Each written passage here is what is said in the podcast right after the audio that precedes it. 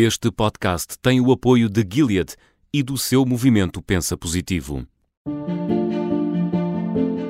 Bem-vindo ao segundo episódio do podcast Pensa Positivo VIH 4 décadas, 4 histórias. Eu sou a Maria João Simões e nos próximos minutos, em parceria com a Gilead e com o apoio da Associação Abraço, vamos falar sobre VIH, o vírus da imunodeficiência humana.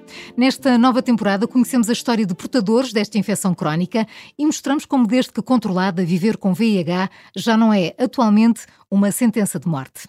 Miguel Tavares é o nosso convidado de hoje, conhece o podcast Pensa Positivo e acredita que o seu testemunho pode ajudar outros portadores da infecção. Tem 42 anos, trabalha no setor do turismo, vive no norte do país e foi diagnosticado há dois anos com VIH. Olá, Miguel, bem-vindo e muito obrigada por querer partilhar a sua história. Olá, bom dia. Bom dia, Miguel. Obrigado, eu. Sei que, sei que se lembra com muita clareza e precisão do dia e mês em que teve conhecimento da notícia. Como é que foi receber o diagnóstico, Miguel? Um, sim, lembro perfeitamente do dia e do mês. Um, receber a notícia é sempre um choque. Foi um choque. Uh, mas um, eu já tinha muita informação e que também já conhecia várias pessoas que também viviam com, com HIV, tive, uh, tive relacionamentos com pessoas que também tinham HIV, então eu já tinha muita informação ao meu dispor de, sobre o que era a infecção por VIH. Sim sim, sobre o que é a infecção por VIH e que nos dias de hoje não é uma sentença de morte e leva-se uma vida perfeitamente normal e com uma esperança de vida também igual a uma pessoa que não seja, esteja infectada com, com HIV. Uh, eh, o Miguel dizia que, que, foi um choque porque nunca se está preparado, por muita informação que se tenha, é isso, não é, Miguel? Hum, por muita informação que se tenha, nunca se está preparado. Mas, uh, Mas a informação ajudou de alguma forma a desdramatizar, a ou se assim se pode dizer, uh, não é?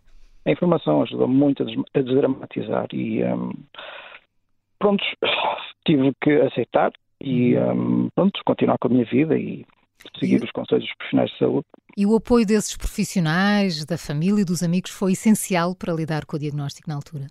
O, o apoio dos profissionais de saúde foi excelente. Um, foi tudo muito, muito rápido, desde o meu diagnóstico até, até começar o tratamento antirretroviral.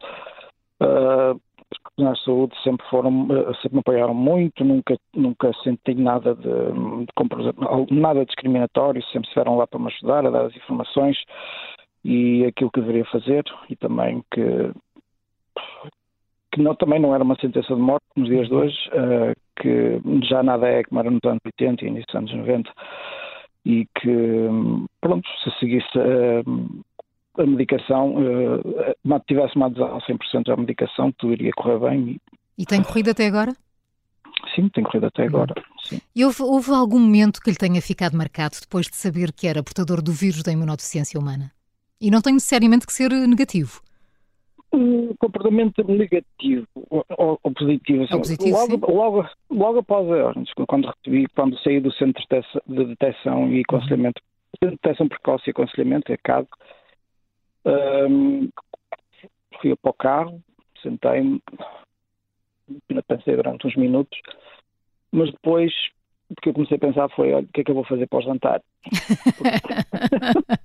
e não o porquê a mim, não é? Foi mais o que é que eu vou fazer para o jantar. Não o porquê a mim, não, porque não, é, não, não foi o porquê a mim, porque pronto, quem anda à chuva molha-se e como eu costumo dizer. Portanto, foi mais arregaçar as mangas e é vamos a isto, não é? Vamos lutar exatamente. e. Hum.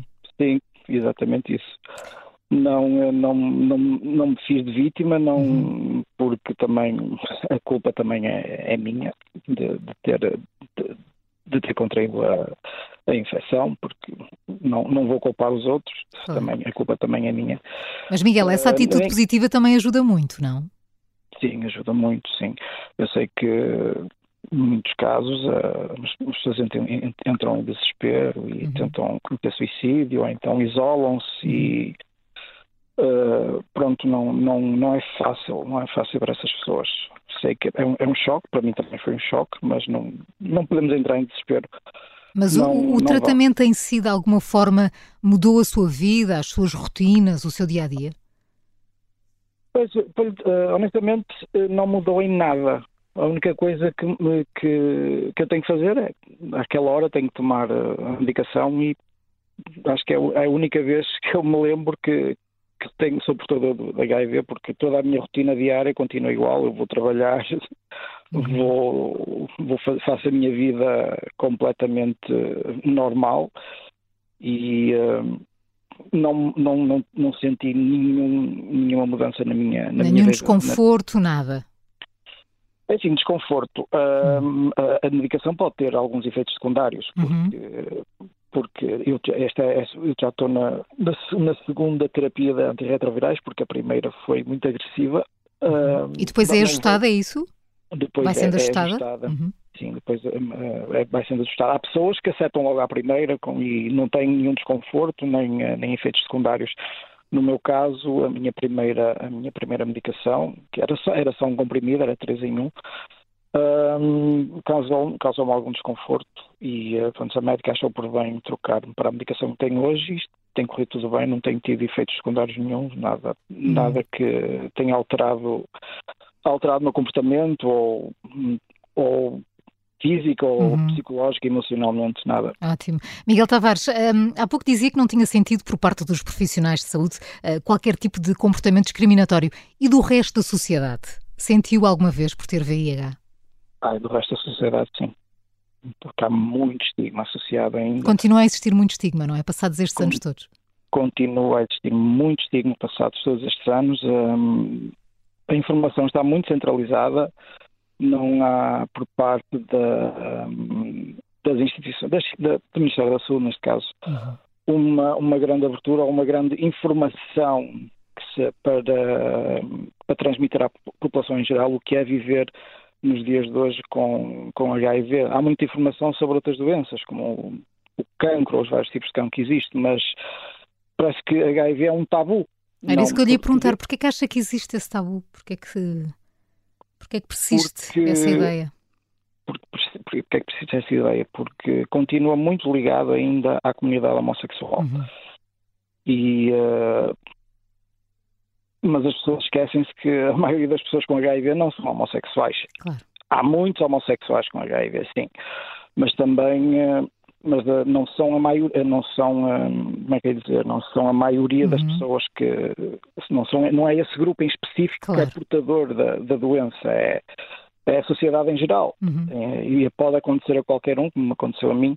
Miguel, e, e o que é que acha que pode ser feito ou que deve ser feito para combater esse estigma que ainda existe perante pessoas que, que vivem com VIH? Descentralizar a informação, uhum. uh, haver mais abertura por parte de, das instituições governamentais para fazer mais publicidade, um, mais campanhas de informação à população uh, e ajudar também uh, outras associações como a Abraço a um, poderem divulgar e, acabar, e destigmatizar uh, toda essa informação que, que vem desde os anos 80 para acabar com essa imagem que existe do, do VIH, do VIH-Sida, que vem desde os anos, desde os anos 80, que está a ser transmitida ainda nos dias de hoje. E como é que, é, é, como é que o Miguel eh, explicaria esta infecção a uma pessoa que não conhece a doença? Um, assim, as pessoas em geral conhecem a doença. O que elas têm na ideia é toda, aquele, toda aquela hum, morbilidade e mortalidade que, uhum. existia, que existia antigamente com, com HIV. E as pessoas ainda têm muito essa imagem de, de filmes, de documentários, de, de tudo o que que os mídias tra transmitiram e ainda transmitem. E é como se as pessoas uh, ficassem paradas no tempo, não é? Ficaram ali sim. muito presas aos anos 80. Parece sim, que não houve uma evolução muito... desde então, não é? Não, não. E depois, uhum. quando, o, quando a infecção por HIV passou a ser uma doença um, crónica, já não, a mortalidade era muito baixa. Uh, parece que se arrumou o assunto para o canto e não se, não se preocuparam mais em, um, em mudar a imagem da, dessa, dessa infecção e um, as pessoas continuam com a informação que tinham há 40 anos atrás, o que é, a meu ver, péssimo. Miguel, Porque toda a informação está aí, toda a informação está aí para quem a quiser uhum. ver, uh, mas só que não, não procurem aquilo que era, é, é aquilo que é nos dias de hoje. Miguel, eh, estamos mesmo a terminar, mas gostava de lhe perguntar que conselho deixa a quem receber este diagnóstico? uh, que não entrem em desespero, que sigam as, os conselhos dos profissionais de saúde que, que estiverem a acompanhar, que tenham uma adesão a 100% à terapia antirretroviral uhum. E que, por favor, não vão para, as, para, para a internet procurar uh, informações uh, sobre HIV no passado, porque só vão encontrar, na maioria... É encontram sempre era, o pior, não é? E encontram sempre o pior. Uhum. Não, procurem saber o que é viver nos dias de hoje com HIV. É uma doença crónica, não é mortal, temos uma, uma esperança de vida igual a uma pessoa que não, não, não seja portadora, adotem comportamentos eh, mais saudáveis, uhum. como o mais saudável, exercício físico, e isso ajuda muito na, a aumentar também a imunidade. Um, e pronto. Uh, e como é que o Miguel olha para ah, o futuro? Que, uh, mais uma coisa, sim, e que sim. Um, apenas contem às pessoas que estiverem lá para ajudar e que não estiverem para, para julgar. Ótimo conselho. Uh, como é que olha para o futuro, Miguel?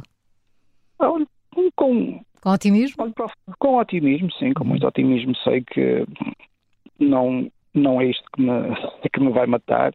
Nem que o define sim, não é? não é isto que me vai matar, uhum. sim, e que posso ter e tenho uma vida normal, apenas a única coisa que mudou na minha rotina foi ter que naquela hora. O tal lembrete, tomar, não é? Aquela hora. Sim, o tal lembrete àquela uhum. hora para tomar a medicação. De resto, nada mudou. E se as pessoas seguirem esses conselhos, nada vai mudar também na vida delas.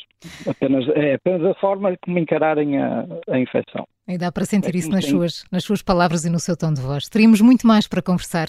Uh, Miguel Tavares, muito obrigada por partilhar connosco Obrigado, a eu. sua história. Acredito que faz toda a diferença. Uh, obrigada por deixar os seus conselhos. Muitas felicidades e muita saúde. Obrigado. Obrigada, Miguel. No próximo episódio do podcast Pensa Positivo, VIH 4 décadas, 4 histórias, em parceria com a Gilead e com o apoio da Associação Abraço, vamos continuar a ouvir as histórias de quem vive com VIH, uma infecção crónica, sim, mas que atualmente e desde que controlada, permite aos portadores do vírus ter uma qualidade de vida equiparada às pessoas que não vivem com esta infecção.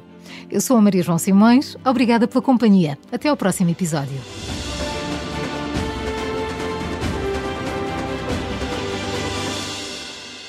Este podcast tem o apoio de Gilead e do seu movimento Pensa Positivo.